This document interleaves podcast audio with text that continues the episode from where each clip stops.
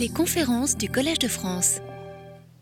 Dans les, semaines euh, passées, j'ai décrit des méthodes de synthèse d'états non classiques euh, d'un oscillateur harmonique, euh, décrivant des expériences qui ont été réalisées ou qui sont en projet dans deux domaines, l'électrodynamique des circuits, réalisés avec des qubits supraconducteurs, et l'électrodynamique quantique en cavité. Donc ces méthodes consistent à synthétiser un état largement arbitraire du champ qui est donné soit par sa décomposition sur des états de Fock, donc on donne l'amplitude de probabilité de, trouver euh, correspondant à chacun des états de Fock, ou bien les amplitudes de probabilité associées à une superposition d'états cohérents, à condition que ces états cohérents ne se recouvrent pas.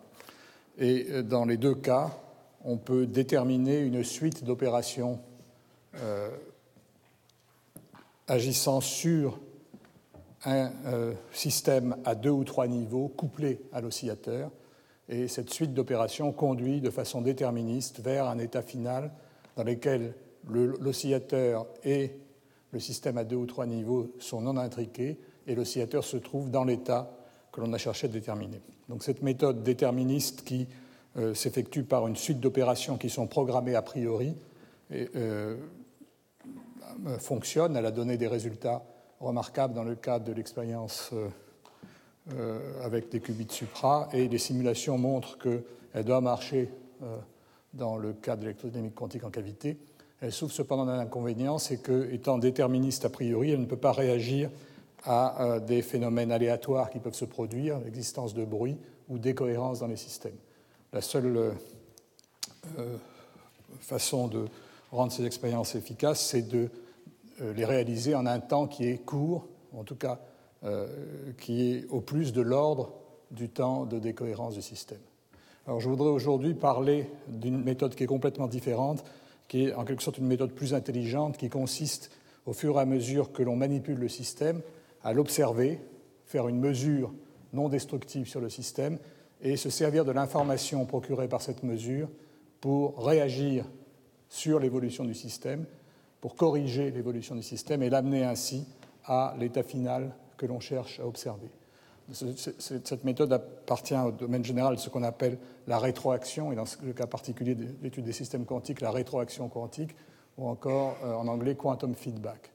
Donc je vais vous parler euh, de, ce, de ce type d'expérience en prenant un cas particulier qui correspond également à une expérience que l'on cherche à réaliser au laboratoire de physique de l'École normale supérieure dans des expériences d'électrodynamique quantique en cavité. Et donc sur cet exemple spécifique, je vais essayer de détailler euh, les calculs, montrer que les simulations euh, indiquent que l'expérience doit marcher, et ça va nous permettre de réviser un certain nombre de concepts qu'on a abordés au cours des années antérieures et cette année en particulier des idées importantes relatives à l'estimation d'état en physique quantique. Donc le travail dont je vais vous parler aujourd'hui a en fait été réalisé en collaboration entre notre équipe à l'école normale supérieure et l'équipe de Pierre Rouchon à l'école des mines. Euh, l'équipe de Pierre Rouchon s'intéresse au problème du contrôle des systèmes, en général des systèmes classiques, qui est un aspect très important. Et euh, euh, en collaboration avec lui, on a étendu ce genre de considération à des systèmes quantiques, parce qu'il y a dans le cas des systèmes quantiques un problème euh, qui est très important et qui ne se produit pas en principe pour les systèmes classiques, le fait que la mesure en elle-même rétroagit sur le système de façon fondamentale. C'est le phénomène de l'action en retour de la mesure sur le système et il faut en tenir compte si on veut décrire euh, ce genre d'expérience.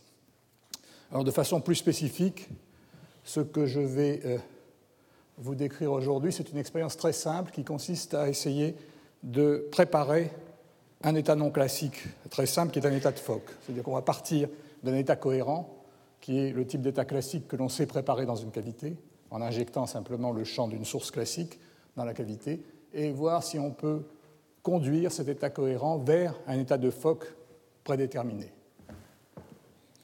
Et euh, pour cela, eh on va se servir d'atomes de Rydberg pour faire des mesures sur le champ, et chaque atome de Rydberg va effectuer une mesure qu'on appelle en fait un POVM. Euh, je vous rappelle que POVM, c'est un sigle pour Positive Operator Valued, Measure, une mesure partielle effectuée sur le système qui fournit une information de façon non destructive. Et cette information est fournie à un ordinateur qui va déterminer l'état du champ conditionné par cette observation, donc il va actualiser l'état du champ tel qu'elle résulte de l'information acquise, comparer cet état à l'état cible que l'on cherche à déterminer et déterminer l'action que l'on doit exercer sur le système en injectant un champ supplémentaire dans la cavité pour amener le système au plus près de l'état que l'on cherche à déterminer. On va voir qu'à chaque pas, on réalise un progrès. Le système n'est pas amené exactement dans l'état que l'on veut, mais si l'on reboucle cette opération et on la recommence, on l'itère un grand nombre de fois, eh bien, au bout de quelques dizaines de pas, le système va converger vers l'état cible.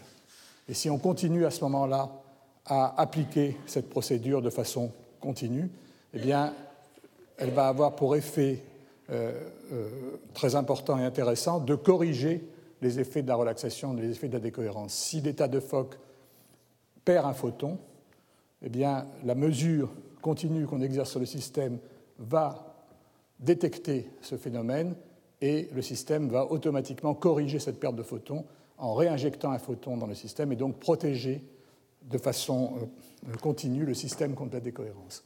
Alors ça, c'est l'idée générale, mais on va voir, d'abord, je vais essayer de vous rappeler de façon précise ce qu'est cette mesure non destructive que l'on utilise pour contrôler l'évolution du système, et également quels sont tous les effets dont il faut tenir compte dans un système réaliste. Et euh, on va essayer de simuler l'expérience et voir euh, ce qu'elle donne. Donc, dans une première partie, je vais rappeler comment s'effectue la mesure non destructive du nombre de photons, et puis j'analyserai dans une deuxième partie la procédure de cette méthode d'asservissement quantique et j'en présenterai quelques simulations numériques. Alors, je vais d'abord commencer par quelques rappels sur la mesure non destructive du nombre de photons dans une cavité, et je vais aller, euh, comme je voudrais vous faire quand même une leçon qui, soit auto-cohérente et qu'elle puisse être suivie par ceux qui n'ont pas suivi les cours des années antérieures, je vais rappeler les principes, mais je vous renvoie également au cours des années antérieures, en particulier au cours qui est indiqué ici, euh, où j'avais décrit cette méthode de façon détaillée. Alors, je vais faire d'abord, vous voyez sur cette euh, euh, figure le montage expérimental type que l'on utilise dans toutes ces expériences, qui est un montage d'interféromètre de, Ramsey. Le champ que l'on étudie se trouve dans cette cavité, entre ces deux miroirs, donc c'est une cavité qui a une très longue durée de vie, et on interroge le champ à l'aide euh, d'une succession d'atomes, d'atomes de Rydberg, qui traversent la cavité un à un, se couplent au champ, emportent de l'information et sont détectés ici par un détecteur euh, qui ionise les atomes et qui est capable de distinguer l'état excité de l'état, l'état E euh, excité de la transition euh, qui est résonante ou quasi résonante avec le champ et l'état G. Et ces deux états forment évidemment un qubit, et j'appellerai dans toute la suite l'état G, c'est l'état 0 du qubit, et l'état E, l'état 1 du qubit.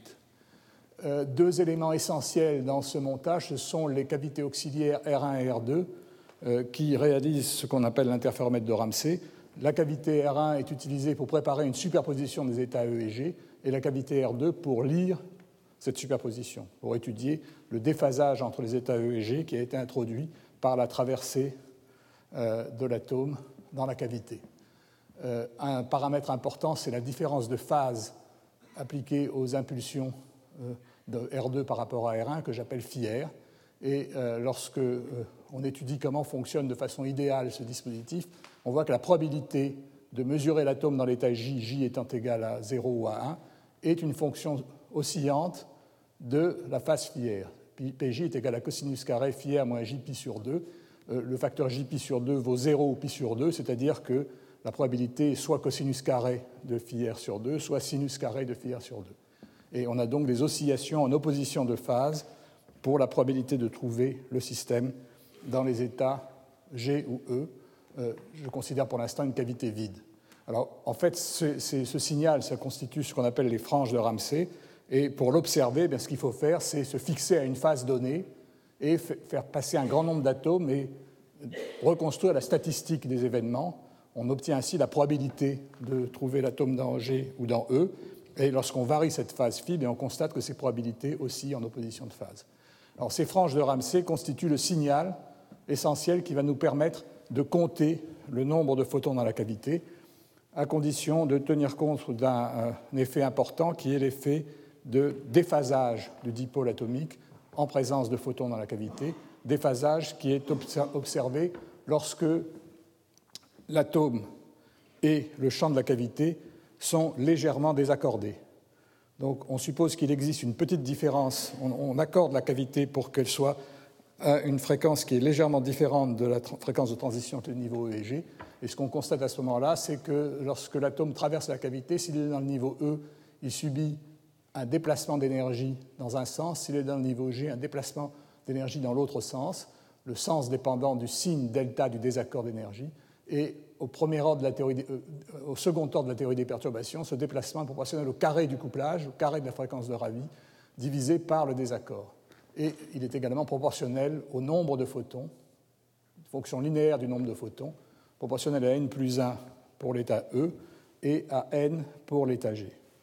Donc ce déplacement d'énergie de l'atome qui traverse la cavité va se traduire par une accumulation de phases dépendant du nombre de photons pour le dipôle atomique lorsque l'atome traverse la cavité. Donc, ceci s'exprime simplement par le fait que les franges se trouvent déplacées alors qu'elles étaient euh, données par la formule cosinus carré de phi r moins jpi sur 2 en absence de champ.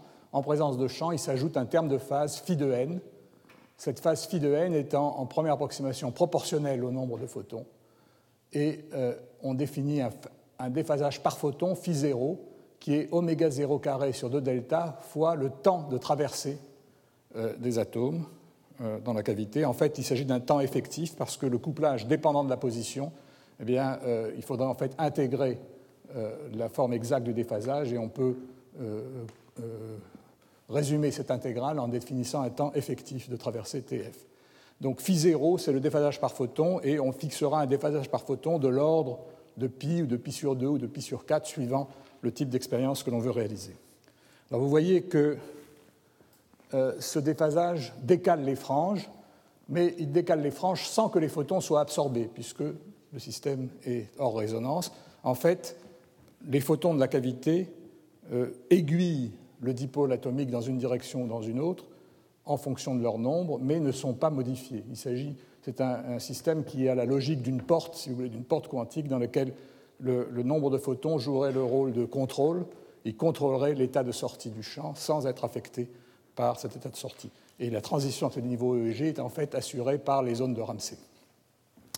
Alors vous voyez que si vous avez un nombre de photons bien défini dans la cavité, vous allez observer des franges. Voilà par exemple les franges que vous aurez s'il y a zéro photon. S'il y a un photon dans la cavité, les franges vont se trouver décalées et vous allez avoir un système de franges déplacées où le déphasage par photon est mesuré par la translation des franges. Si vous avez deux photons, vous allez vous trouver déplacé deux fois plus, euh, comme euh, vous l'avez indiqué ici. Et vous voyez que si vous vous fixez à une phase donnée, si la phase est bien choisie, la probabilité de trouver l'atome dans l'état E va prendre des valeurs différentes suivant le nombre de photons. Et ça, ça vous donne une méthode pour mesurer le nombre de photons. Vous voyez qu'il faut être capable, pendant le temps un temps court devant le temps de relaxation du champ dans la cavité, de faire passer un nombre d'atomes suffisant pour pouvoir construire une statistique. Si vous pouvez construire une statistique et vous mesurez expérimentalement la probabilité d'avoir l'atome dans l'état E, eh bien vous allez pouvoir distinguer, euh, savoir si cette probabilité prend cette valeur, celle-ci ou celle-là, et donc vous aurez une mesure non destructive du nombre de photons. Donc ça c'est le principe général de la méthode. Il peut être intéressant de l'analyser également dans un point de vue euh, équivalent, qui est le point de vue du vecteur de bloc. Je vous rappelle qu'un système à deux niveaux est, représenté par un vecteur sur la sphère de bloc, et les superpositions à poids égaux des états E et G, qui sont préparés dans la première zone de Ramsey, correspondent à des vecteurs de bloc qui pointent dans le plan équatorial de cette sphère de bloc. Et dans le cas où on choisit un déphasage par photon égal à pi sur 4, bien vous voyez que vous allez avoir huit directions équiréparties sur, la sphère, euh, sur le, cercle équatorial de la sphère de bloc, correspondant à 0 aux directions du dipôle, euh, suivant qu'on a 0, 1, 2, 3, 4, 5, 6 ou 7 photons dans la cavité.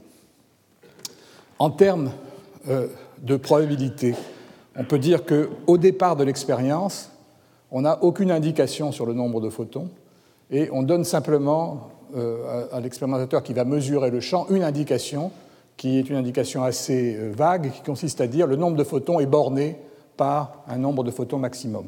Et en fait, dans toute expérience, on peut, par des considérations de, physique simple, euh, définir quel est euh, le, nombre de photons au-delà desquels la probabilité devient négligeable. Eh bien, prenons par, ici, nous considérons le cas où le nombre de photons est borné par la valeur 7, donc on a une équipartition a priori de la probabilité d'avoir 0, 1, 2, 3, 4, 5, 6 ou 7 photons je représenté par des codes de couleurs euh, différentes pour les différentes valeurs du nombre de photons. On envoie un atome dans la cavité et on mesure euh, l'atome et on trouve l'atome dans l'état 0 ou 1. Alors, quand on a envoyé un atome dans la cavité, il faut savoir quelle est la phase qu'on a utilisée pour détecter le champ. Et je vous rappelle que la phase de la deuxième zone de Ramsey définit la direction du plan équatorial qui va être ramenée sur l'axe des énergies, sur la direction verticale, par la deuxième impulsion.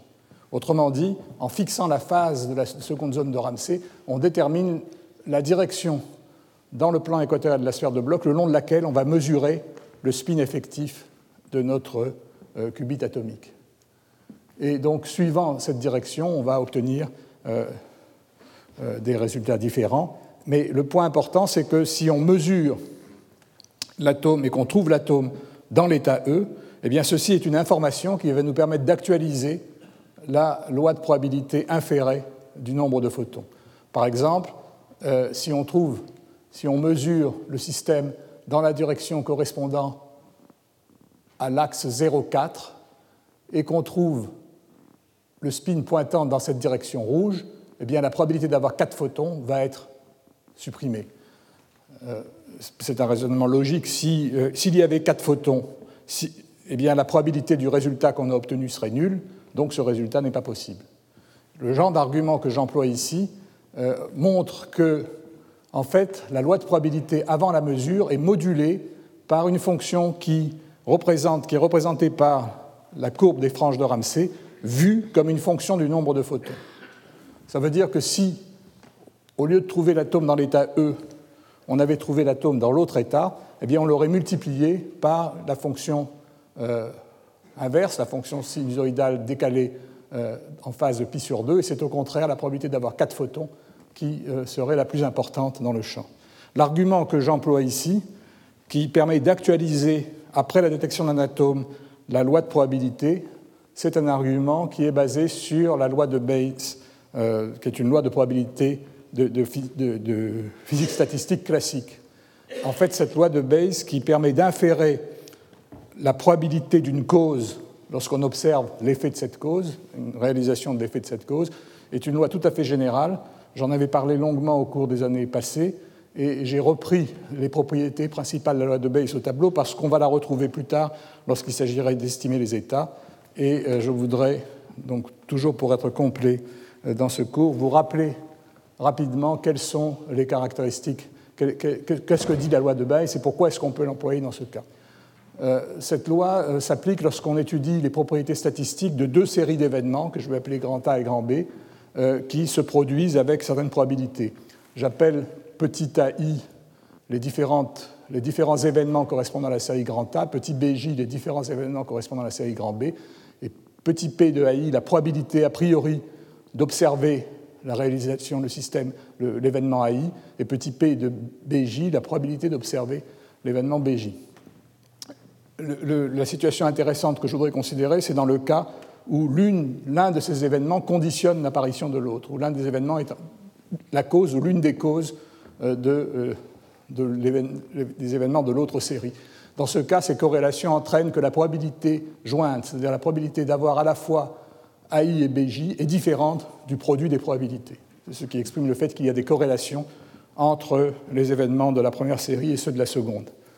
Et ces corrélations, elles sont décrites de façon euh, euh, très utile par l'introduction de ce qu'on appelle les probabilités conditionnelles. J'appelle la probabilité conditionnelle P de AI conditionnée à BJ, la probabilité d'observer l'événement AI, sachant que l'événement BJ s'est réalisé. Et la probabilité conditionnelle inverse, P de BJAI, c'est la probabilité d'observer l'événement BJ, sachant que AI a été observé, AI s'est réalisé. Ces deux probabilités qui s'obtiennent simplement en inversant les arguments de la cause et de l'effet euh, ne sont pas identiques, mais elles sont reliées entre elles par une formule essentielle qui est précisément la formule de Bayes.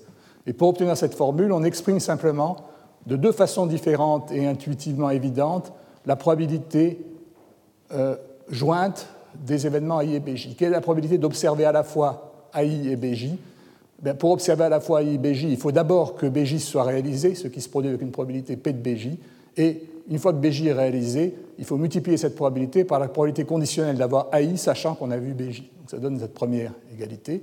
Mais on peut également dire que pour réaliser, pour la probabilité d'avoir AI et BJ, c'est la probabilité que AI soit réalisé, P de AI, multipliée par la probabilité conditionnelle d'observer BI si, excusez-moi ici, c'est BJ et AI, si euh, AI s'est réalisé.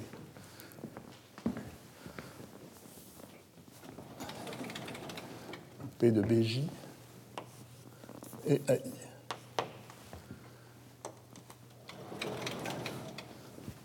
Enfin, euh, qu'est-ce que c'est que la probabilité a priori P de BJ?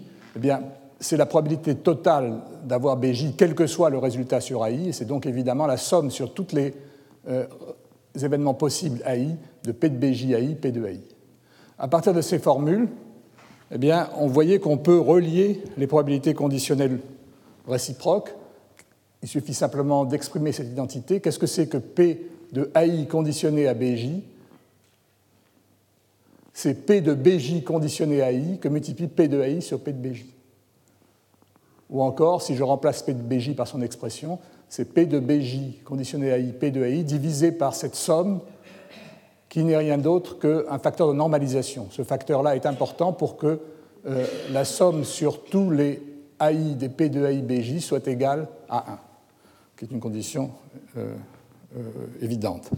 Donc vous voyez que, en fait, ce que montre cette expression, qui est formule de la loi de Bayes, c'est que les probabilités conditionnelles opposées sont proportionnelles l'une à l'autre avec un facteur de proportionnalité qui est P de I sur P de BJ. Ça veut dire en particulier que si l'événement B, les événements B sont causés par les événements A, si les BJ sont des conséquences, des, euh, sont reliés aux événements A par des relations de cause à effet, eh bien, si on observe un événement B, BJ par exemple, ceci va, nous permettre de déterminer la probabilité, après cette mesure, la probabilité actualisée d'avoir le résultat AI. Cette probabilité, P de AI conditionnée à BJ, est égale à la probabilité a priori, P de AI, que multiplie P de BJ AI. Et P de BJ AI est en fait souvent donné par une loi physique. Ça vous donne la probabilité pour qu'un événement se produise connaissance à cause. Et vous voyez que cette formule permet, une fois que l'événement s'est produit, de déterminer quelle est la probabilité de la cause en question. Et c'est exactement ce qu'on fait ici. Vous voyez que dans le cadre de l'expérience que je vous décris ici, la série des événements A, c'est quoi? C'est le nombre de photons dans la cavité. L'occurrence d'un nombre de photons 0, 1, 2, 3, 4 dans la cavité. je vais les appeler les événements A. Et les événements B, c'est quoi? Eh C'est détecter l'atome dans l'état J égale 0 ou J égale 1. Et vous voyez qu'une fois que vous avez détecté l'atome dans un de ces niveaux, la probabilité d'avoir un nombre de photons donné est modifiée par cette formule. Et si vous appliquez cette formule à ce cas particulier, vous voyez que la probabilité d'avoir n photons conditionnée au fait qu'on a mesuré, c'est encore une probabilité conditionnelle ici, probabilité d'avoir n photons conditionnée au fait qu'on a mesuré l'atome dans l'état J, c'est égal à la probabilité réciproque que multiplie la probabilité a priori divisée par un facteur de normalisation. Or, PJN, ce n'est rien d'autre que l'expression des franges de Ramsey. Et vous voyez donc que la formule des franges de Ramsey va venir moduler, la fonction des franges de Ramsey va venir moduler la distribution du nombre de photons, ce qui est exactement ce que je vous ai montré ici. Alors, on peut se poser la question, lorsque euh, on a raisonné de cette façon, on peut se poser la question euh, du savoir si c'est un effet classique ou quantique. Ici, j'ai fait un raisonnement purement classique. Et ce raisonnement purement classique est basé sur le fait que j'ai considéré que l'occurrence de 0, 1, 2, 3, 4, 5, 6 ou 7 photons dans la cavité est un événement classique, c'est-à-dire que le nombre de photons était, entre guillemets, préexistant à la mesure dans la cavité. Or, nous savons qu'en physique quantique, lorsqu'on considère des superpositions d'états, considérer que le résultat de la mesure existe avant, qu'il y a en quelque sorte des paramètres cachés dans l'expérience, est contraire au principe de la physique quantique. Cependant, dans le cas que je considère ici, j'ai le droit d'appliquer ce raisonnement parce que je mesure l'énergie, je mesure le nombre de photons, et la mesure du nombre de photons est indépendante de l'existence de cohérence. toutes, les lois, toutes les lois données par la physique quantique sont indépendantes de l'existence éventuelle de cohérence entre les différents états n. Donc je peux raisonner, si je m'intéresse uniquement au nombre de photons, je peux faire un raisonnement classique. Je peux faire comme si le nombre de photons était une variable cachée, et à ce moment-là, je peux raisonner à partir de lois de probabilité statistique classique, en particulier utiliser la loi de Bayes. Maintenant, ce raisonnement ne nous dit rien sur ce qui arrive aux cohérences entre les différents états n lorsque je fais la mesure. Et ces cohérences existent puisque dans mon expérience, je vais partir d'un état cohérent, dans lequel les différents états n sont reliés entre eux par des relations de phase.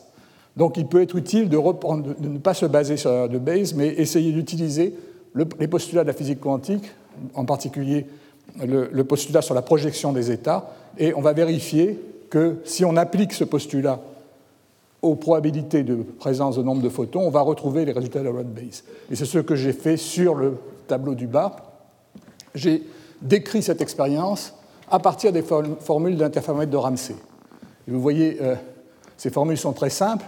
Qu'est-ce que, qu'est-ce que nous disent ces formules? Si vous avez n photons dans la cavité et vous partez de l'atome dans l'état E, l'état En va évoluer. Et cet état va évoluer sous l'effet euh, des rotations effectuées dans les deux zones de Ramsey, R1 et R2.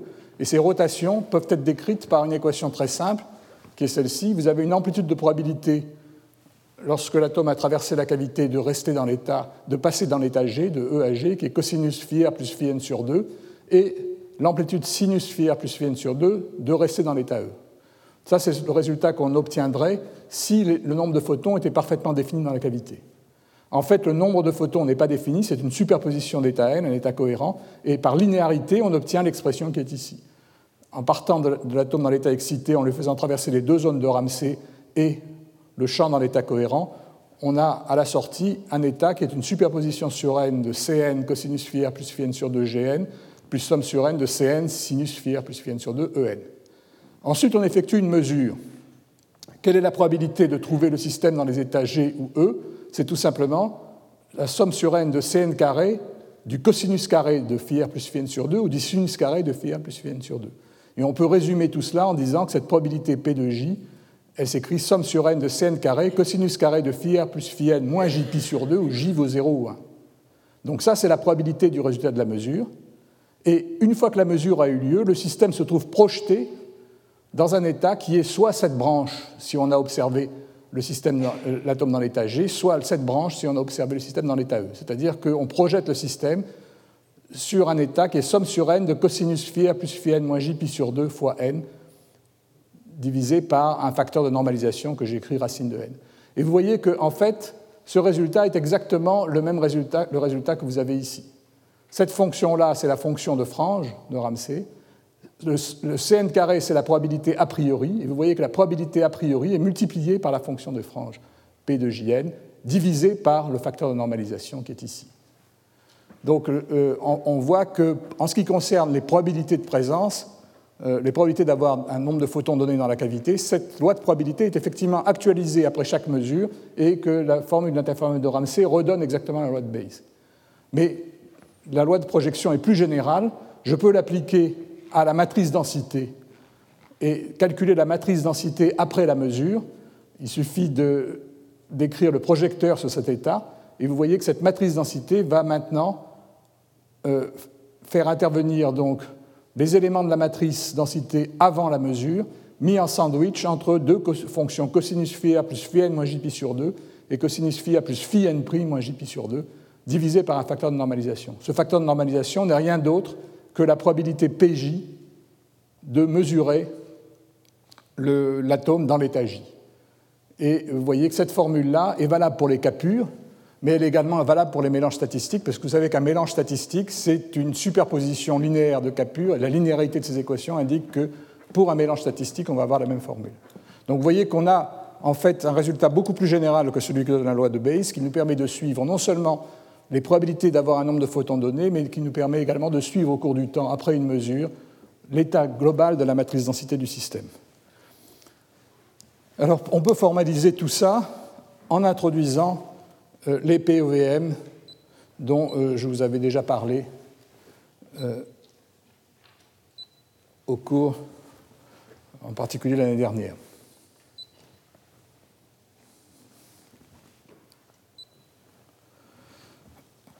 Alors, qu'est-ce que c'est que, ces POVN J'introduis deux opérateurs du champ, qui sont les opérateurs EJ, avec J égale 0 ou 1, cosinus carré phi R plus phi de A croix A, A croix étant le nombre de photons, moins JP sur 2. Et vous voyez qu'il s'agit d'opérateurs positifs, le spectre de ces opérateurs, ces opérateurs sont diagonaux dans la représentation du nombre de photons, et leur spectre, qui est égal au cosinus carré de phi R plus phi de n moins JP sur 2, prend des valeurs positives ou nulles. Et les deux opérateurs correspondant à j égale 0 et j égale 1 ont évidemment une somme égale à 1. Donc on a deux opérateurs au spectre positif dont la somme est égale à l'opérateur unité. Et ces deux opérateurs représentent ce qu'on appelle un POVM.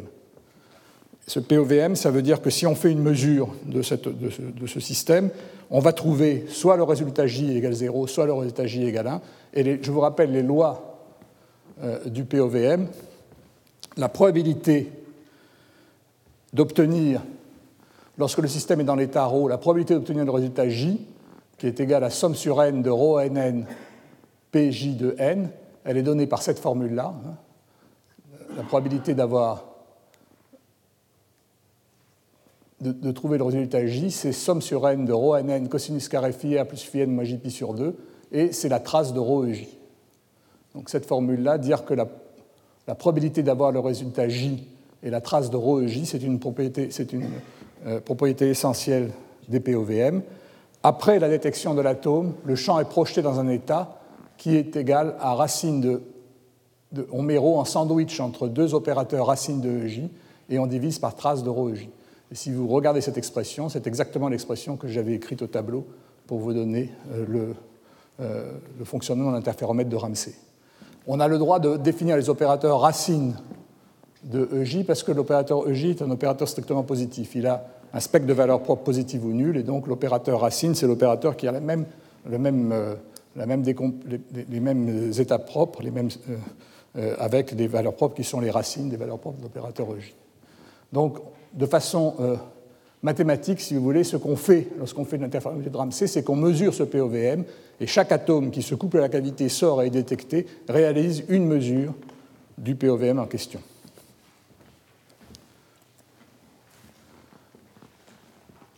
Et cette mesure est évidemment non destructive, comme je vous l'ai indiqué. Donc j'ai résumé tous ces résultats sur euh, la diapositive suivante. Après la mesure, euh, la matrice densité est actualisée et prend l'expression qui est indiquée ici. Donc on part de la matrice densité avant la mesure, on la met en sandwich entre deux opérateurs racines de EJ et on normalise par la trace de ρEJ.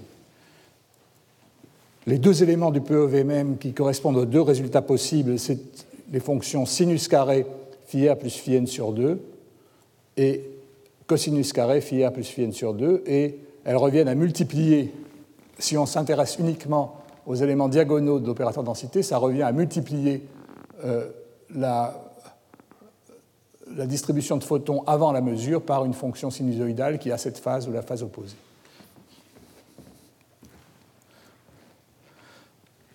Donc ça, c'est le résultat d'une des mesures. Ce que nous avons vu également au cours, euh, en particulier l'année dernière, c'est que si on effectue une série de mesures, chaque mesure va donner un nouvel état, puisqu'on va à chaque fois reprojeter sur un état euh, différent correspondant à l'application de ces formules, et la série de ces mesures va converger vers un nombre de photons bien défini. Donc on a une projection progressive qui conduit à une mesure complète du nombre de photons. Ce qui est important de remarquer, c'est que la détection de l'atome change la distribution du nombre de photons à chaque pas, et de façon plus générale change l'opérateur densité euh, du champ à chaque pas. je, vous, montre ici en particulier la, la réalisation expérimentale d'une de ces mesures complètes. Vous voyez ici la loi, en fonction du temps, la loi de probabilité du nombre de photons. On part d'une distribution plate et au bout de quelques dizaines d'atomes, dans cette réalisation, le nombre de photons a convergé vers la valeur n égale 5. Si vous recommencez l'expérience une autre fois, le produit de ces POVM va converger vers un autre nombre de photons, ici le nombre de photons n égale 7. Donc vous voyez qu'on acquiert progressivement l'information qui finit par fixer le nombre de photons dans la cavité à la fin de la mesure. Si on effectue un grand nombre de ces mesures et on reconstruit l'histogramme du résultat des mesures, eh bien on observe une distribution poissonienne qui reconstruit donc la distribution du nombre de photons dans l'état euh, cohérent initial. Donc ça, ce sont des, euh, tout ça, ce sont des rappels. Mais la question que je voudrais poser maintenant, c'est la suivante. Si vous réalisez cette expérience un très grand nombre de fois, vous allez obtenir aléatoirement un nombre de photons donné 0, 1, 2, 3. Et la probabilité, par exemple, dans le cas que j'ai considéré ici, la probabilité d'avoir 3 photons sera plus grande que les autres, mais vous voyez qu'elle ne va pas dépasser quelque chose comme 16 ou 17 Donc si vous voulez préparer l'état de Fock n égale 3, et que vous réalisez cette expérience non déterministe, vous allez trouver uniquement dans 17% des cas cet état.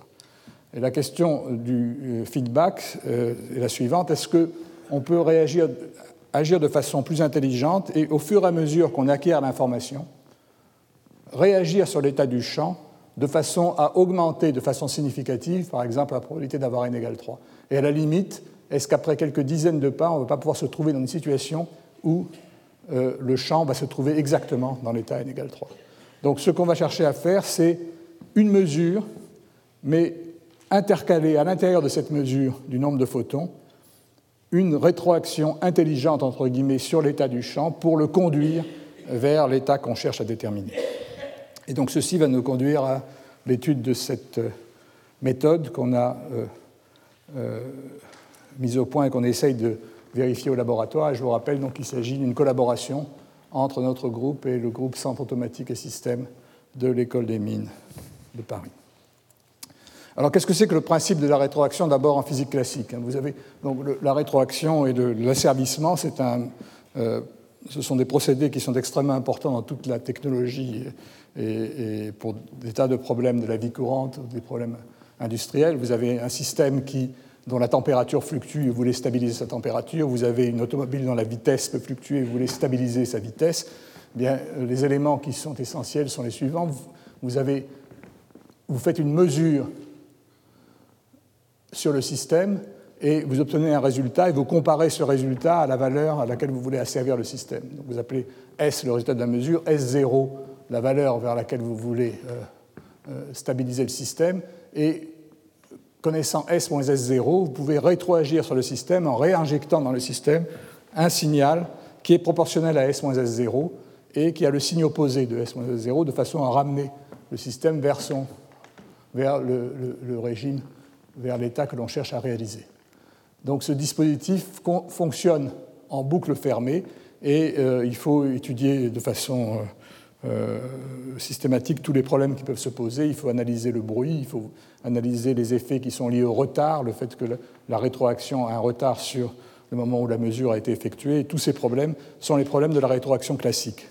Alors en général, il y a deux types de systèmes. Il y a des systèmes dans lesquels la rétroaction est, si, euh, si je peux dire, automatique, c'est-à-dire que cette rétroaction peut être basée sur un effet physique qui modère de façon automatique euh, euh, le, phénomène que l'on cherche à stabiliser. Par exemple, le régulateur à boules dans une machine à vapeur fonctionne suivant ce principe. Si euh, le, moteur tourne trop vite, les boules, sous l'effet de la force centrifuge, se soulèvent et ça agit sur un mécanisme qui réduit l'alimentation du moteur ou inversement dans l'autre cas. Donc on a ici une régulation qui est, je dirais, analogique, qui est réalisée automatiquement par un phénomène physique. Dans d'autres cas, la rétroaction implique des dispositifs séparés. Il faut lire le signal d'erreur. Et à partir de ce signal d'erreur, un ordinateur doit calculer la réponse qui est la plus adaptée pour ramener le système euh, euh, vers l'état stable que l'on cherche à réaliser. Et on assure donc le lien entre le système que l'on veut réguler, euh, donc entre le signal et la réaction par un ordinateur qui calcule euh, la bonne réponse. Et donc il faut à ce moment-là que l'ordinateur soit capable de calculer assez vite pour réagir à des variations éventuellement rapides euh, du euh, signal que l'on veut, de, l'effet qu'on veut asservir. Alors l'adaptation de ces idées à un système quantique, en fait, doit intégrer un élément essentiel, le fait que la mesure rétroagit par elle-même. Avant que l'on ajoute une rétroaction, la mesure a un effet en elle-même sur le système. Alors c'est vrai, vrai, même pour un système classique, la mesure peut ajouter du bruit par exemple, mais ici, cette euh, rétroaction est un effet fondamental et c'est l'effet que j'ai calculé tout à l'heure, le fait que quand vous obtenez le résultat d'une mesure, vous projetez le système sur l'état correspondant et c'est une action en retour irréversible sur l'état du système. il faut en tenir compte pour établir l'algorithme d'asservissement et pour étudier la, la façon dont l'asservissement fonctionne. Alors le principe, dans le cas de notre expérience, de la rétroaction quantique en électromécanique quantique en cavité est très simple. Donc on a toujours le même montage, mais maintenant on relie la détection à une source qui va réinjecter un courant dans la cavité par l'intermédiaire d'un ordinateur qui va euh, euh, contrôler le système. Donc il y a trois éléments importants. Un élément que j'appellerais le senseur, qui est quantique, ce sont des atomes qui effectuent une mesure non destructive du champ de la cavité. Un élément de contrôle classique qui est l'ordinateur. L'ordinateur reçoit ce signal et, recevant ce signal, il est capable de calculer son effet sur l'état quantique du système et de calculer la réponse qu'il faut apporter pour se rapprocher du point de fonctionnement. Et donc le troisième élément, c'est l'actuateur, ici la source qui va réinjecter un champ dans la cavité, qui est contrôlé par l'ordinateur et qui injecte une micro-onde dans la cavité. Euh, quel est le protocole de rétroaction euh, qu'on va euh, mettre au point? Donc on commence par injecter un champ cohérent initial dans la cavité. Et par exemple, si on veut préparer l'état de Fock n égale 3, on va, il est naturel d'injecter un champ dans lequel la probabilité d'avoir trois photons dans la cavité est maximale. Donc on injecte un champ qui possède un, état cohérent qui possède en moyenne trois photons. On envoie des atomes un à un dans l'interféromètre de Ramsey à travers la cavité en question. On détecte chaque atome et cette détection projette l'opérateur densité du champ dans un nouvel état que l'on peut calculer une fois qu'on connaît le résultat de la mesure. Et donc, une fois qu'on a cet état, l'ordinateur calcule le déplacement alpha qui maximise le recouvrement entre l'état cible et l'état déplacé après projection. C'est-à-dire qu'il calcule la probabilité d'avoir trois photons dans l'état qui a été déplacé après projection, et il calcule le déplacement qui va rendre le plus grand possible cette probabilité. Une fois que ce calcul a été fait, eh bien, il ordonne à la source classique d'injecter ce champ cohérent d'amplitude calculée dans la cavité, et on recommence, on répète le cycle jusqu'à obtenir euh, une fidélité, c'est-à-dire une probabilité d'avoir trois photons aussi proche de 1 que possible. Dans une situation idéale, je vais commencer par décrire une situation idéale, euh, il est clair que si tout ceci se passe sans aucune erreur et euh, sans qu'il y ait de relaxation ou de décohérence, le champ reste dans un état pur. En effet, on part d'un état pur qui est un état cohérent. Chaque projection apportée par la mesure le projette dans un état pur, qui est euh, l'état correspondant au résultat de cette mesure, et le déplacement est une opération unitaire qui le laisse dans un état pur. Donc en fait, le système suit, reste dans une fonction d'onde pure, mais c'est une fonction d'onde stochastique, parce qu'elle dépend des résultats aléatoires des mesures successives. Donc c'est une fonction dite de type Monte Carlo. Donc on va commencer par analyser le problème dans ce cas euh, simple. Dans une façon plus réaliste, l'état doit être décrit par un opérateur densité qui tient compte des incertitudes statistiques classiques. Il faut faire compte du bruit, du fait que les atomes ne sont pas détectés, qu'il peut y avoir des erreurs, et à ce moment-là, on ne pourra plus décrire le système par une fonction d'onde, mais il faudra le décrire par un opérateur densité. Alors, de façon très qualitative, je vais euh, ici m'intéresser aux résultats de la première mesure. Donc je suis parti d'un état cohérent initial qui a une probabilité maximale d'avoir trois photons, et je fais une mesure. Cette mesure, elle va me donner soit un résultat qui correspond à la multiplication par cette fonction de frange qui est centrée ici autour de n égale 1, soit un résultat qui va être centré autour de n égale 4 ou 5. Alors, pour maximiser, pour rendre le, le système le plus efficace possible, j'ai intérêt à euh, prendre un déphasage par photon égal à pi sur 4 de façon à distinguer euh, ces différents nombres de photons et de choisir un système de franges dans lequel je me trouve avec une pente maximum pour les franges autour de la valeur cible. C'est là que je serai le plus sensible euh, aux variations du nombre de photons autour de n égale 3. Donc j'ai choisi cette disposition. Et vous voyez que ça va me donner le résultat suivant. Si j'ai détecté l'atome dans le niveau G, j'ai multiplié par cette fonction de frange et donc j'ai supprimé les nombres de photons autour de ces valeurs et j'ai augmenté le nombre de photons pour des n petits. Et vous voyez qu'à ce moment-là, si je veux maximiser la valeur autour de n égale 3, je vais avoir intérêt à pousser le champ de la gauche vers la droite, c'est-à-dire à injecter un champ cohérent d'amplitude positive. Si au contraire j'ai détecté l'atome dans l'autre niveau, j'ai multiplié par cette fonction et j'ai favorisé les états à nombre de photons importants. Et pour augmenter la probabilité d'avoir trois photons, j'ai intérêt à injecter un champ opposé. Donc vous voyez que de façon qualitative, on comprend qu'après la mesure, l'ordinateur peut décider du signe avec lequel il faut injecter le champ suivant. Mais non seulement il peut décider du signe, mais il peut également décider de l'amplitude qui va optimiser le champ, comme je vais vous le montrer dans un instant. Donc ici, les flèches indiquent le sens de déplacement correcteur. Et maintenant, on va essayer de se poser la question quelle est l'amplitude optimale de déplacement correcteur Alors, ce que je peux vous dire aussi euh, tout de suite, c'est qu'un champ cohérent, ça a une amplitude et une phase. Et ici, dans le problème que je vais traiter ici, je peux euh, toujours injecter un champ qui a une phase bien définie. En effet, je pars d'un champ cohérent je choisis comme phase de référence du champ cohérent initial la phase 0. Donc tous les éléments de matrice, toutes les amplitudes de probabilité sont réelles.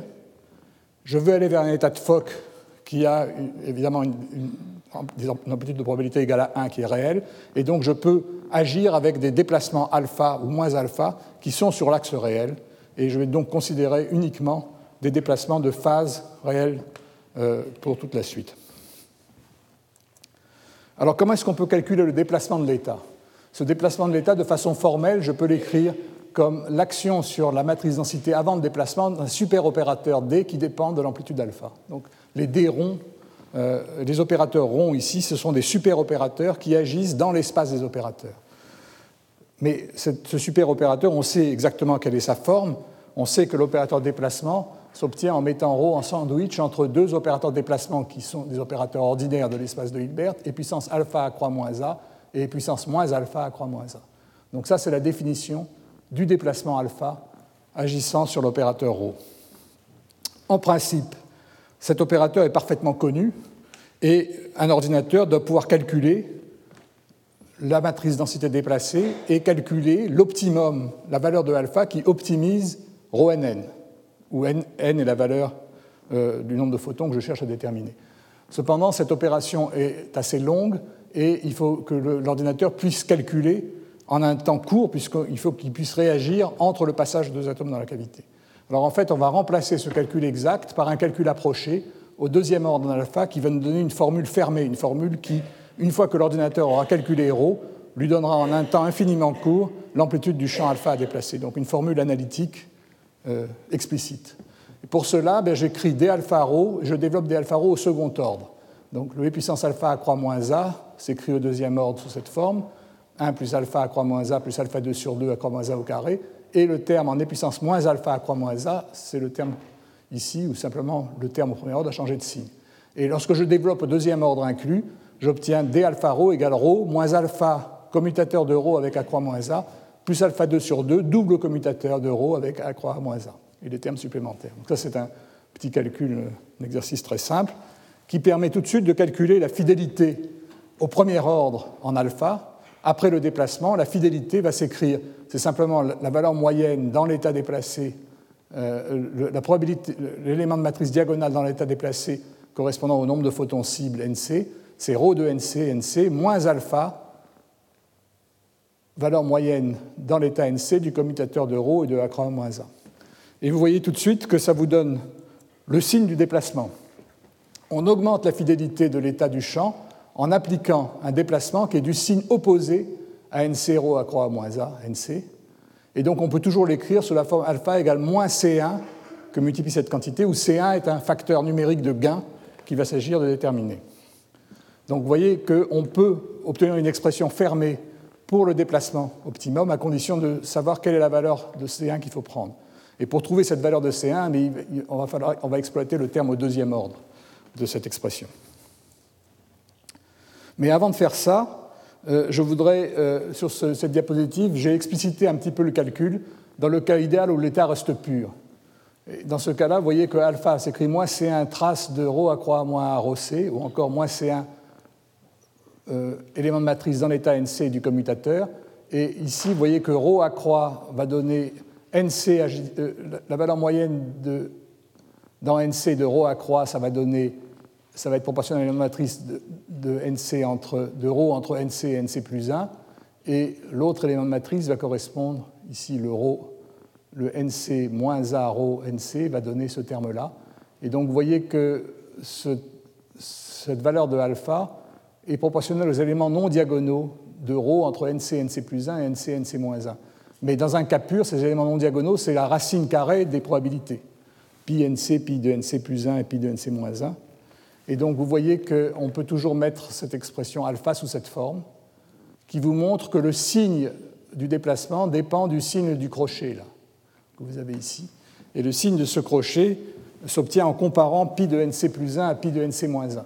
Donc si la probabilité d'avoir NC plus 1 photon est plus grande que la probabilité euh, d'avoir NC-1 photon multiplié par NC sur NC plus 1, eh bien, alpha est négatif et il est positif dans le cas contraire. Donc vous voyez que ça vous donne toujours le signe, le signe dans lequel le déplacement doit s'effectuer.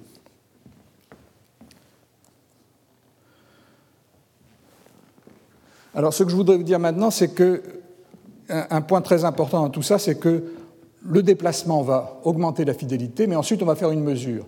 Et ce, qui est important de voir, c'est que la mesure en valeur moyenne ne change pas la fidélité. La mesure va avoir un effet aléatoire sur le système. Elle va, quand vous allez faire une mesure, vous allez reprojeter votre matrice densité sur un état ou sur un autre, suivant que vous trouvez j égale 0 ou 1. Et suivant le cas, suivant que vous trouvez 0 ou que vous trouvez 1, la fidélité après cette mesure va pouvoir être plus grande ou plus petite que la fidélité antérieure. Mais en moyenne, la mesure laisse à chaque pas la fidélité inchangée. Comment est-ce qu'on peut voir ça? Si vous avez, un système qui est dans l'état ρ et que vous faites une mesure, vous allez le projeter soit sur l'état racine de j ρ racine de j divisé par trace de j ρ, avec j égale 0 ou 1. Et cette projection va s'effectuer précisément avec la probabilité pj égale trace de j ρ. Donc par définition, en moyenne, l'opérateur densité après la mesure sera égal à euh, sera égal, il n'y a pas de trace ici, il y a une erreur. il sera égal à EG rho, racine de EG rho, racine de EG divisé par trace de EG rho, c'est la matrice densité, mais ça va se produire avec la probabilité trace de EG rho. Donc finalement, on va avoir le terme racine de EG rho, racine de EG, plus racine de E rho, racine de E. Après la mesure, on va donc avoir un système qui sera avec une certaine probabilité dans le premier état ou dans le second, et les probabilités disparaissent parce qu'elles sont au numérateur ou au dénominateur des expressions. Attention, donc il n'y a pas de trace ici. Et la question est quelle va être maintenant la fidélité de cet état projeté en moyenne Bien, Ça va être la trace de ρ moyen projeté fois ρc, où ρc est le projecteur sur l'état NC. Et donc je peux l'écrire trace de racine de EG ρ racine de EG ρc plus trace de racine de E ρ racine de E ρc. Donc ça c'est évident, c'est la définition de la fidélité après, en valeur moyenne après la projection. Maintenant, je peux manipuler cette expression. Je, constate d'abord que la trace est invariante par permutation circulaire, donc je peux par exemple prendre ce racine de E et l'amener ici, et que ensuite les opérateurs E et C qui sont diagonaux en nombre de photons commutent avec ρc.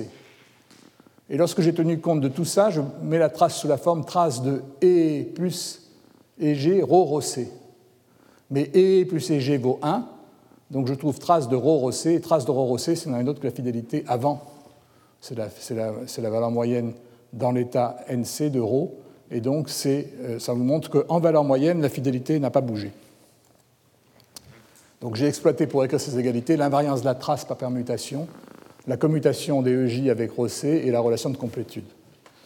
Donc ça, ça permet de conclure ce dont je discute sur le, euh, cette diapositive, c'est que dans le cycle, dans la succession de cycles mesure, déplacement, mesure, déplacement, en valeur moyenne, c'est uniquement les déplacements qui augmentent la fidélité. La mesure n'augmente pas la fidélité.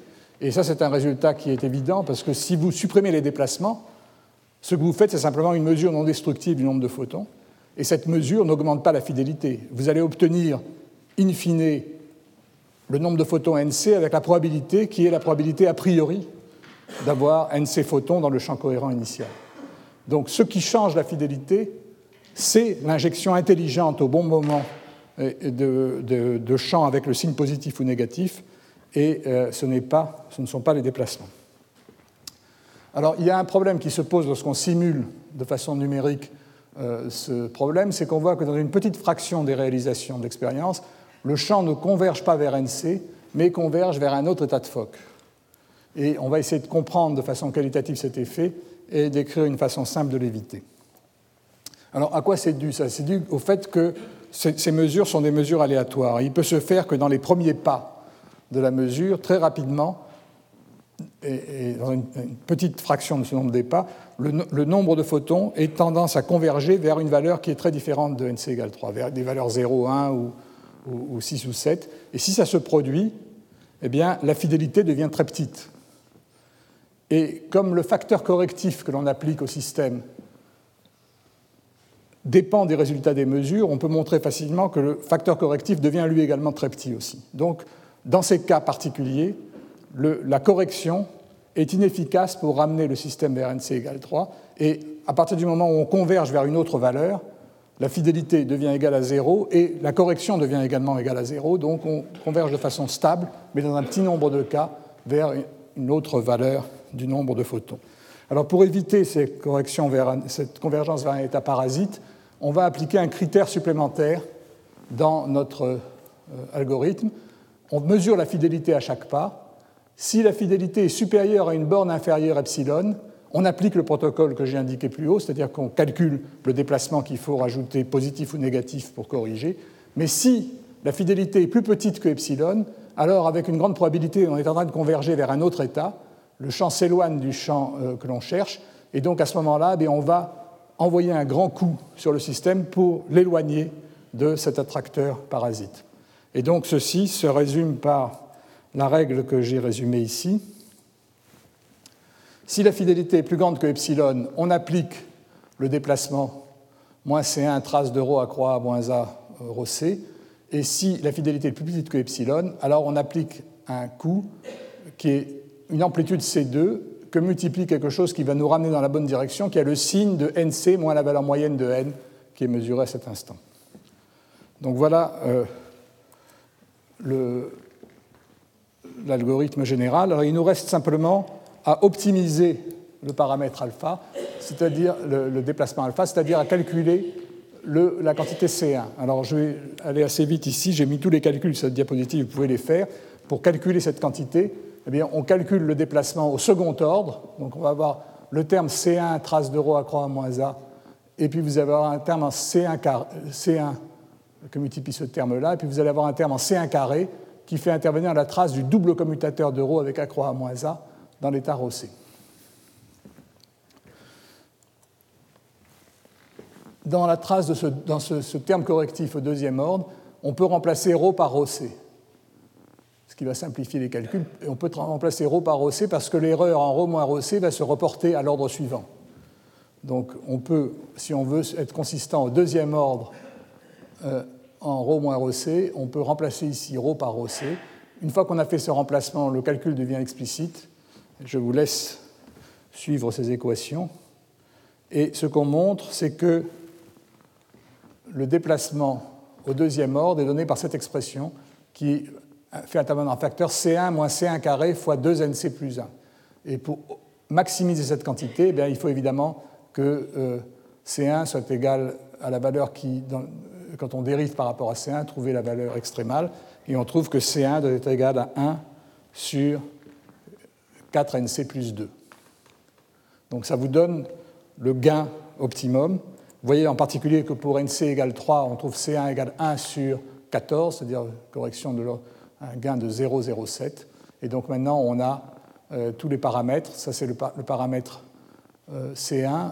Quant au paramètre C2, on le prend égal à 0,1 et on choisit le seuil euh, pour appliquer l'une ou l'autre des corrections, égal, epsilon égale à 0,1. Donc voilà les différents paramètres. Et on va pouvoir maintenant décrire une expérience idéale. Qu'est-ce que c'est qu'une expérience idéale? C'est une expérience où on effectue en boucle ces opérations et cette loi en boucle, elle apparaît clairement dans cette expression.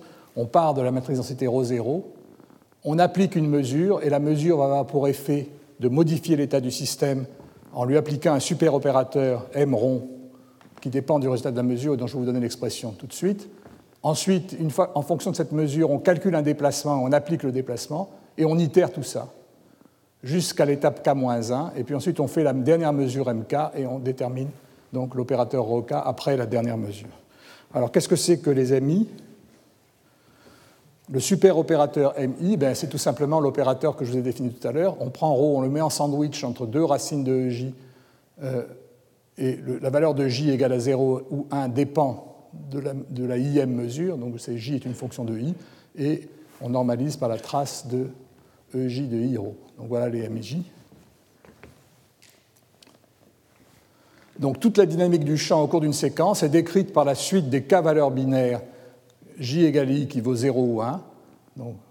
et ce sont les résultats des mesures des POVM effectuées sur les k atomes.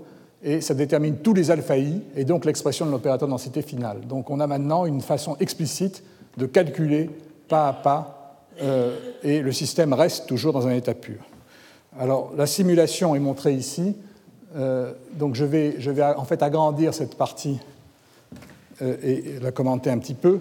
Ce que vous voyez en haut, c'est la succession pour, une, réalisation de l'expérience, la simulation qui montre la détection des états E et G, qui est une détection aléatoire. Elle dépend d'un tirage au sort. à chaque pas, on connaît la probabilité de trouver E et J, donc l'ordinateur va tirer au sort en, fonction en tenant compte de cette loi de probabilité, soit un état E, soit un état G. Et puis, en fonction de chaque valeur E ou G, on calcule le déplacement, qui, dans certains cas positif ou négatif, et vous voyez qu'au bout de quelques dizaines de pas, les déplacements deviennent de plus en plus petits et s'annulent. Et ici, vous voyez la probabilité d'avoir un nombre de photons plus petit que la valeur cible en rouge ou plus grand que la valeur cible en bleu, et en vert, la probabilité d'avoir un nombre de photons égal à la valeur cible qui est ici n égale 3. Et vous voyez qu'après une vingtaine de pas, eh bien, sur cette trajectoire, le système a convergé vers n égale 3. Et la dernière figure ici représente la valeur moyenne de 10 000 expériences de ce genre, expériences simulées de ce genre, et vous voyez que eh bien, très rapidement, la probabilité d'avoir trois photons tend vers 1. Alors ici, tout ceci correspond donc à une simulation d'une situation idéale où il n'y a aucune erreur, où il n'y a pas de relaxation, où il n'y a pas de décohérence. évidemment, dans une expérience, il faut tenir compte de tout cela, et c'est de ça dont je voudrais vous parler pour finir. Alors comment est-ce qu'il faut faire pour simuler une expérience réelle? Pour décrire une expérience réelle, il faut d'abord tenir compte de la relaxation du champ. Dans, le meilleur des cas, notre meilleure cavité a un temps de décroissance du champ de 130 millisecondes, un peu plus qu'un dixième de seconde, et on a un nombre moyen de photons thermiques à la température de 0,8 Kelvin qui est de 0,05. Et pour tenir compte de la relaxation du champ à température finie eh bien, on, utilise une équation pilote. Cette équation pilote, je l'avais également euh, décrite en détail dans des cours antérieurs. Je vous rappelle son expression. L'équation pilote donne la dérivée de l'opérateur densité en fonction du temps comme l'action d'un superopérateur sur ρ, et l'action de ce superopérateur est explicitement décrite par cette équation. Vous avez deux types de termes. Ces termes-là qui décrivent la décroissance du champ et ce terme-là qui décrit au contraire l'absorption de euh, euh, l'augmentation du nombre de photons thermiques liée au fait que le système est couplé à un réservoir à température finie. Et euh, si vous voulez comprendre la signification physique de ces équations, bien vous pouvez les écrire par exemple pour les éléments diagonaux, et vous allez avoir une, série des, équations couplées qui donnent ρ n en fonction de ρ n plus 1 n plus 1 et de ρ n moins 1 n moins 1 qui vous décrivent euh, la cascade des photons dans l'échelle de l'oscillateur harmonique vers le bas sous l'effet de la perte d'énergie euh, de la relaxation et vers le haut sous l'effet de l'apparition de photons thermiques. Et donc ça, c'est une équation qui est euh, parfaitement connue. Alors, autre cause d'imperfection, on prépare des atomes sondes toutes les 85 microsecondes et en fait, on les prépare avec une probabilité de succès qui est finie. En fait, il n'y a que chaque fois qu'on veut préparer un atome, il n'y a que 30% de chance, j'appelle état A égale 0,3, la probabilité qu'il y ait un atome dans l'échantillon qu'on a cherché à préparer. Et dans 70% des cas, l'échantillon est vide. La raison est qu'on ne veut, pas préparer deux atomes à la fois. Et en fait, ces atomes sont préparés par excitation laser à partir d'un état fondamental. Si l'excitation laser est trop forte, on va avoir une probabilité d'avoir deux ou trois atomes dans chaque échantillon, et toute cette théorie ne marchera pas parce que les atomes vont se perturber mutuellement. Donc on choisit euh, d'exciter avec des atomes ayant une faible intensité, mais le prix qu'on paye pour ça, c'est qu'on n'a que 30% de chance d'avoir un atome dans un échantillon.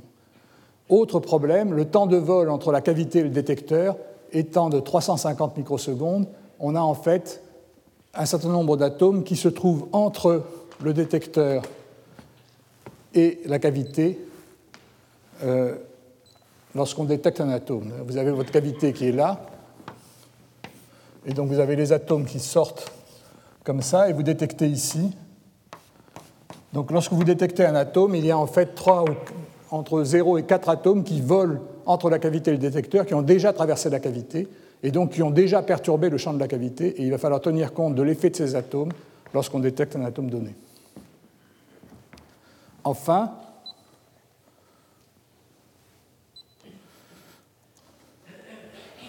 il faut tenir compte des imperfections de détection atomique. On détecte avec une efficacité état D qui est au mieux de l'ordre de 0,8, c'est-à-dire que dans 20% des cas, on rate les atomes, on ne voit rien, alors qu'il y avait un atome. Et puis enfin, il y a une probabilité état F, que on estime à 0,1, d'erreur dans l'assignation de l'état E et G. Il peut se trouver qu'on détecte un état, on pense avoir détecté un état E et en fait l'état vrai était G, ou inversement. Et cette erreur dans l'assignation a pour effet de réduire le contraste des franges de Ramsey. Et en mesurant le contraste des franges de Ramsey, on peut mesurer euh, cette erreur.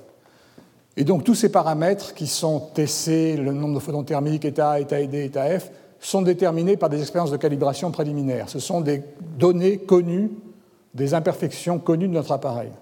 Et à chaque fois qu'on fait une mesure, l'estimation de l'état après la mesure doit tenir compte non seulement du résultat de la mesure, mais de toutes les imperfections. Et tout ça, je l'ai analysé en détail l'année dernière, dans le cours qui s'intéressait précisément au problème de l'estimation. Je vous avais montré comment, dans la reconstruction d'un état, il faut tenir compte de toutes ces imperfections pour calculer la matrice reconstruite. C'est exactement le même problème que l'on retrouve aujourd'hui ici.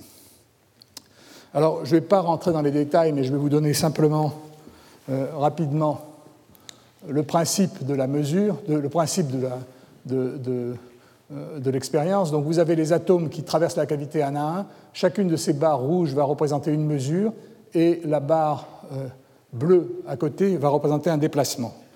Et vous voyez que, et je vais me poser la question, quelle est la matrice densité ρk après la kème mesure et avant le k plus unième déplacement?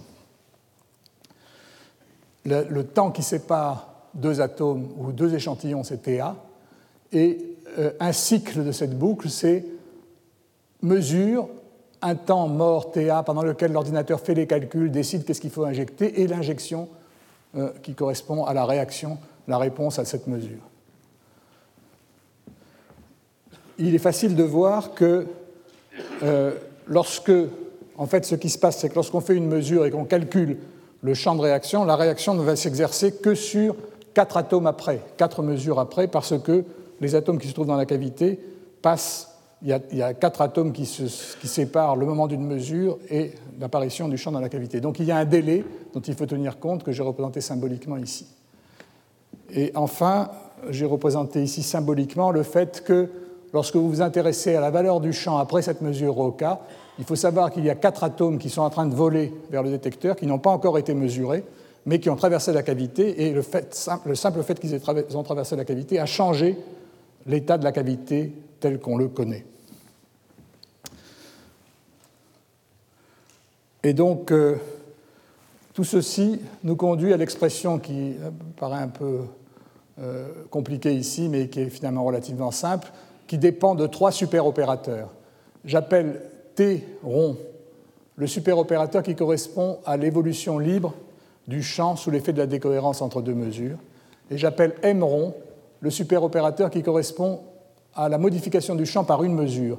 Et une mesure, ça veut dire quoi? Ça veut dire qu'il y a un échantillon atomique qui est passé, et ou bien on a observé quelque chose, J égale 0 ou J égale 1, ce qui a projeté le champ, ou bien on n'a rien observé. Et même si on n'a rien observé, je vais vous montrer que ça a modifié l'état du champ. Donc, en fait, l'opérateur M, il dépend de trois paramètres S qui sont J égale 0, J égale 1 ou pas d'atome détecté que j'appellerai euh, S égale U. Et enfin, il y a également un autre type d'opérateurs qui sont les opérateurs qui interviennent ici, que j'appellerai n rond. Qu'est-ce qui se passe lorsque un atome a traversé la cavité et qu'on ne l'a pas encore détecté? Et lorsqu'on a tenu compte de tout ça, eh l'expression de la matrice densité est décrite par cette expression. Il faut à chaque, à chaque étape mesurer, laisser évoluer, injecter un champ. On le fait qu'à moins une fois. Et puis à la fin, pour les trois ou quatre derniers atomes, on regarde ce qui se passait, l'effet des atomes qui ont traversé la cavité et qui ont modifié l'état du champ sans être détectés. Donc je vous laisse méditer cette expression. Et la convention qu'on a utilisée, c'est que d de i moins d est égal à l'identité si i moins d est plus petit que 0 ou d est le nombre d'atomes qui, qui, qui, volent entre le détecteur et la cavité à un instant donné. vous voyez que ça veut dire en particulier que les quatre premiers atomes n'ont pas, subi de n'ont pas vu de déplacement, parce qu'ils ont traversé la cavité avant que le premier atome soit détecté. Ce qui explique le fait que, ici, dans les quatre, pour les quatre premiers atomes, il n'y a pas de déplacement. d de i moins d égale 0 si i moins d est négatif. Alors, il reste simplement, il va nous rester simplement à évaluer ces opérateurs. Et ça, c'est fait sur les deux pages suivantes, et je fais appel à la loi de Bayes, donc je vais simplement vous indiquer ça rapidement. Qu'est-ce que c'est que l'action de T? Ça correspond à la relaxation du champ pendant un temps très court devant Tc. Donc je peux écrire T, de ρ, c'est 1 plus TALRO. En effet, je vous rappelle que LRO, c'est DRO sur DT. Donc TALRO, c'est TA DRO sur DT. Donc c'est en fait l'évolution, le delta rho pendant le temps TA. Et donc ça revient. J'écris ça simplement sous la forme ro moins TA sur 2TC fois ceci, moins TA sur 2TC fois ce terme. Et donc vous voyez que c'est proportionnel à TA sur 2TC, c'est une petite correction parce que TA est petit devant TC, mais c'est parfaitement calculable. Alors qu'est-ce que c'est que le superopérateur N? Il décrit l'effet de la traversée de la cavité par l'un des quatre échantillons atomiques qui n'est pas lu, entre le moment... Euh, euh, ce sont les atomes qui volent vers le détecteur lorsqu'on fait la mesure d'un atome donné. Alors, de deux choses une, ou bien l'échantillon est vide, et cet échantillon est vide avec la probabilité 1 moins zeta et à ce moment-là, le champ n'est pas modifié. Donc, on a avec la probabilité 1 moins zeta on a le champ dans le même état ρ. Ou bien il y a un atome non, encore lu, avec la probabilité eta A, et si l'atome n'est pas lu, son effet sur le champ doit être la moyenne pondérée de ce qu'on obtiendrait si on avait mesuré l'atome dans l'état E ou dans l'état G. Et ça, c'est simplement cette expression-là. Donc vous voyez que l'effet d'un atome non encore lu ou d'un échantillon non encore lu, c'est tout simplement donné par cette expression. Alors le plus euh, subtil, c'est déterminer les opérateurs MS, R, qui correspondent aux trois résultats possibles. Dans un échantillon, je détecte dans J égale 0 ou dans J égale 1, ou bien je n'ai pas de clic l'échantillon est passé, je sais que je, voulais avoir un atome, mais je n'ai rien observé. Et à ce moment-là, je dois utiliser des probabilités conditionnelles et la loi de Bayes. Bon, alors supposons d'abord que euh, j'ai observé un clic, J égale 0 ou J égale 1. Je vais appeler P de F conditionné à J la probabilité conditionnelle de faire une fausse lecture quand on détecte un atome dans l'état J. J'appelle PFJ la probabilité, j'ai détecté un atome dans l'état J, quelle est la probabilité conditionnée à ce fait que j'ai fait, une fausse, fait une fausse lecture? Eh bien, à ce moment-là, il est facile d'écrire la chose suivante. Si j'ai fait une fausse lecture avec la probabilité PFJ, eh bien, j'ai projeté dans l'état qui est J plus 1. Alors, cette notation avec le plus modulo 2, ça veut dire que si j'étais dans J plus 1 est égal à G si euh, fait passer de E à G et de G à E. Donc, vous voyez que si je me suis trompé, je projette dans l'état mj plus 1 ρ.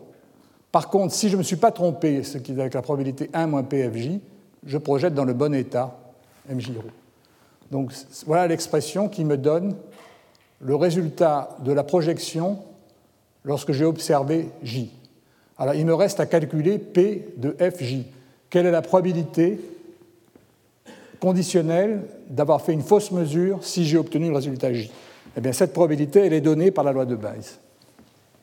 J'écris simplement P de Fj, c'est la probabilité inverse, PJF, que multiplie la probabilité absolue d'avoir fait une fausse mesure qui est à F, divisée par PJ.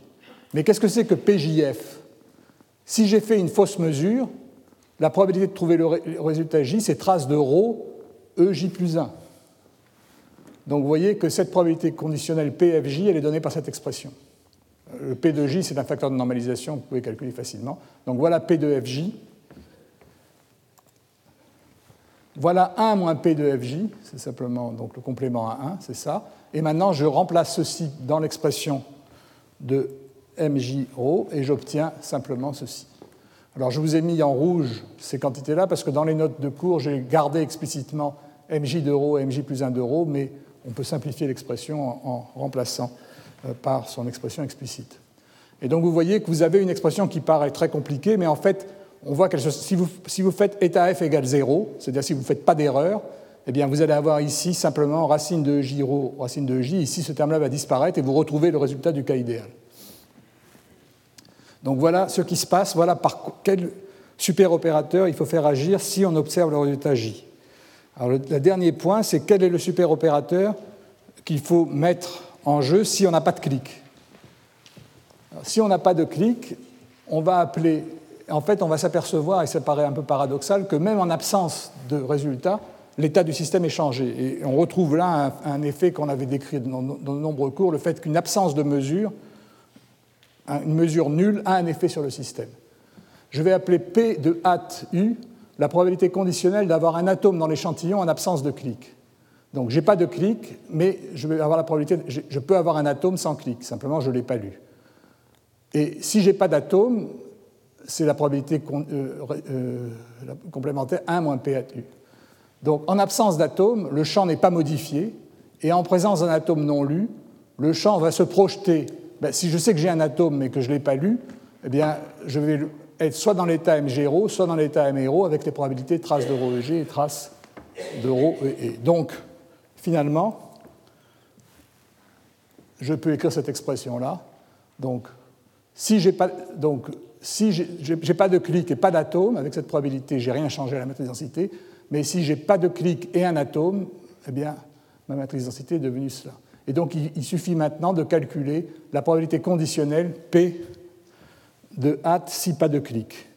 Et à nouveau, on prend la loi de Bayes. P de hâte si pas de clic, c'est P de pas de clic si hâte, probabilité totale de ne pas avoir de clic qui est état A, de ne pas avoir d'atome plutôt qui est état A, divisé par PU. Et ceci, c'est donné par cette expression-là, et vous la calculez simplement. Et à partir de là, eh bien, on a en regroupant ces termes, on obtient l'expression explicite. Voilà comment se trouve modifié l'opérateur densité du système si on n'a pas observé de clic. C'est soit parce qu'il n'y avait pas d'atome, soit parce qu'il y avait un atome mais qu'il n'a pas été détecté. Et à ce moment-là, le système est remplacé par cette expression. Et maintenant, on a donc tout ce qu'il faut. On a tous les opérateurs, et donc on a tout ce qu'il faut pour appliquer euh, l'algorithme et pour voir ce qui se passe pas par pas sur l'opérateur densité du système. Alors comment est-ce qu'on va simuler une expérience? Vous voyez que en fait notre situation est plus compliquée que si on faisait l'expérience. Si vous faites l'expérience, vous, avez des clics et vous vous servez de ces clics pour, pour savoir par, quoi vous devez multiplier votre opérateur densité pour savoir comment il évolue. Mais là, on n'a pas l'expérience, on veut la simuler. Donc il faut faire deux calculs en parallèle. Il faut calculer d'abord comment évolue la vraie matrice densité du système et quels sont de façon, par un tirage au sort, quels seraient les résultats qu'on obtiendrait si on était capable de mesurer la vraie matrice densité. Une fois qu'on a ces résultats, on les modifie pour tenir compte du bruit, des erreurs, etc. Et on envoie ces signaux modifiés à un deuxième ordinateur qui, lui, va calculer, va simuler comment se comporterait l'ordinateur qui recevrait les résultats d'une vraie manip. Donc en fait, la simulation d'une expérience réaliste, c'est deux calculs en parallèle. J'ai essayé de montrer ça sur la partie droite euh, de la, figure. En fait, ces deux calculs en parallèle sont un peu différents. Le calcul, le calcul idéal, lui, peut être une méthode Monte-Carlo, parce que vous partez d'une fonction d'onde, et si vous avez un système idéal, à chaque pas, le système va rester dans un état fonction d'onde. Donc vous pouvez faire un calcul à la Monte-Carlo qui calcule une fonction d'onde stochastique. Et les résultats de ce calcul sont envoyés au deuxième calcul qui, lui, doit utiliser un formalisme opérateur densité. Donc vous partez de la fonction non initiale, l'état cohérent. Supposez que votre tirage au sort vous dit qu'il n'y a pas d'atome. Eh bien, le calcul de gauche va vous dire que la fonction non n'a pas changé. Mais on va envoyer au calcul de droite le fait qu'il n'y a pas eu d'atome. Et le pauvre calcul de droite, lui, il ne peut pas savoir s'il n'y a pas eu d'atome, il n'a pas eu de clic. S'il n'a pas eu de clic, il ne peut pas savoir si c'est parce qu'il n'y avait pas d'atome ou parce qu'il y avait un atome non détecté. Donc dans le calcul de droite, il faut déjà appliquer l'opérateur MU, et dès le départ, le système devient un opérateur densité pour le calcul de droite.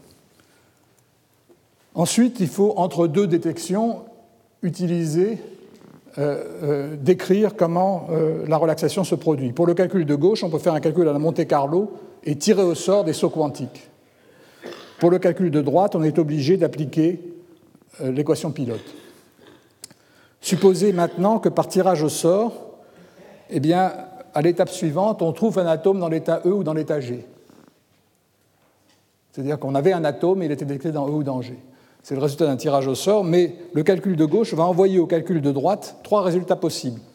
Avec une forte probabilité, il va lui dire c'était E ou G, mais avec une petite probabilité, il va, le tromper, le calcul de droite, en disant vous n'avez rien observé. Et donc, pour le calcul de droite, il va falloir à nouveau appliquer cet opérateur, alors que dans le calcul de gauche, on sait, on va appliquer simplement euh, la projection de la fonction d'onde associée au résultat de la mesure, et ainsi de suite. Et donc, vous voyez, et d'autre part, le calcul de droite calcule à chaque étape le déplacement, mais il n'applique le déplacement qu'aux atomes décalés de 4 atomes, et le même déplacement est appliqué aux deux calculs. Donc voilà le diagramme du principe du double calcul. À gauche, un état pur Monte Carlo qui détermine les résultats aléatoires utilisés à droite pour calculer l'opérateur densité dans la boucle de rétroaction. Et on applique évidemment ces déplacements aux deux calculs. Alors je vais simplement maintenant vous donner les résultats de cette simulation très vite. À nouveau, je vais agrandir cette figure. Et voyez maintenant ce que donne un calcul réaliste. Vous voyez d'abord les tirages au sort pour E et pour G, donc à nouveau des successions aléatoires. Vous voyez que maintenant la différence, c'est qu'il y a un grand nombre d'événements pour lesquels on ne détecte ni E ni G. Donc il y a beaucoup d'événements qui correspondent à une absence de détection. Vous avez ici euh, la valeur de alpha qui est positive ou négative, et vous voyez qu'elle converge, mais différence avec le calcul précédent, il y a des moments où il réapparaît des bouffées de valeurs de alpha. Euh, on va comprendre tout de suite pourquoi. Et vous voyez ici les valeurs, la probabilité d'avoir des nombres de photons plus petits ou plus grands que NC qui tend vers 0, et la, valeur la probabilité d'avoir exactement le nombre de photons cibles, qui est donnée par la courbe verte, qui tend vers 1 avec du bruit.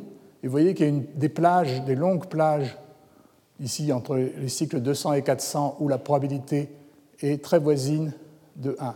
Alors vous voyez qu'en fait, il y a deux codes de couleurs différents. En vert, vous avez le résultat du vrai, la, probabilité pour le vrai opérateur densité, qui est celui donné par le calcul euh, de gauche, le calcul qui correspondrait à une mesure idéale. Et cette courbe bruitée ici représente le résultat du calcul de droite. Et vous voyez que les deux calculs ne sont pas absolument identiques.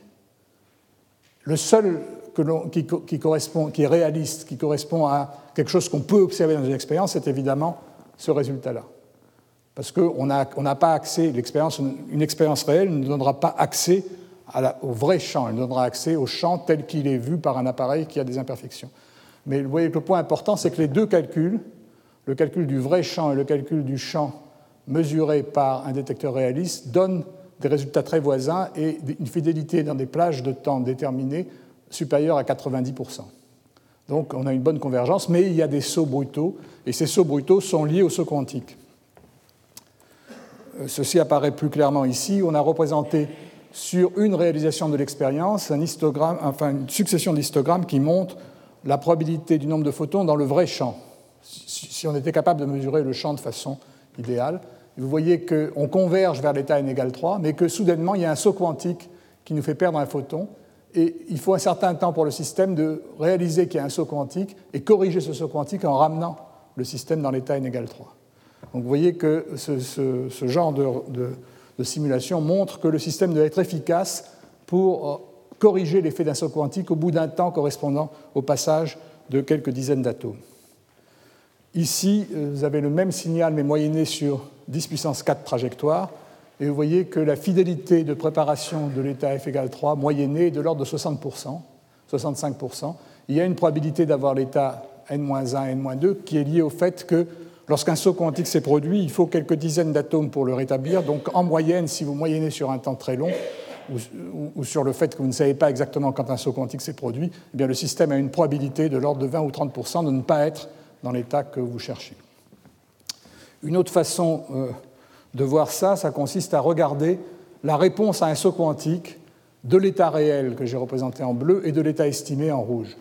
En fait, on a moyenné sur 10 puissance 4 trajectoires, et sur chacune des trajectoires, on a décalé l'échelle des temps pour se caler sur un saut quantique. Donc ceci représente en moyenne comment le système réagit à un saut quantique donné. Vous voyez qu'en bleu, le saut quantique apparaît immédiatement. En effet, dans le calcul euh, réel, le calcul de l'état réel du champ, un saut quantique, c'est un processus instantané. Alors que dans euh, la courbe rouge qui représente la matrice, la matrice densité estimée par euh, l'appareil imparfait, vous voyez qu'il faut un certain temps pour le système de réaliser qu'il y a eu un saut quantique, donc la, la, pente est beaucoup moins forte, et puis ensuite le système corrige. Mais dans les deux cas, vous voyez qu'après un temps de l'ordre d'une vingtaine de millisecondes, les deux calculs convergent vers la fidélité moyenne qui est un peu supérieure à 60%. Donc tout ceci, ça nous encourage à penser que l'expérience doit marcher et elle est en train d'être réalisée actuellement. On a maintenant une bonne cavité, on, fait des mesures non destructives du champ dans la cavité et on s'apprête à injecter, euh, à, réaliser ces, injections.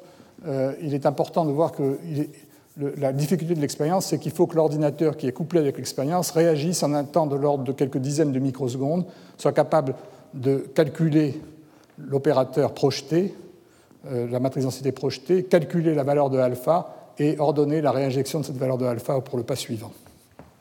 Alors je conclus euh, ici euh, pour vous dire donc qu'on peut, on pourrait raffiner cette expérience de différentes façons. Vous voyez que l'ordinateur de contrôle, qui pour l'instant se contente d'injecter un champ d'amplitude déterminée, pourrait également être utilisé pour modifier la phase euh, de la seconde zone de Ramsey ou pour même modifier le déphasage par photon en agissant sur la fréquence de la cavité, de façon, au fur et à mesure du calcul, à s'adapter pour que la sensibilité à des nombres de photons donnés soit plus grande ou pour que, euh, en changeant, par exemple, en changeant la phase de la zone de Ramsey, vous rendez la pente des franges euh, plus grande pour certains nombres de photons que d'autres, ce qui peut être intéressant si vous savez que le nombre de photons a évolué vers une valeur donnée.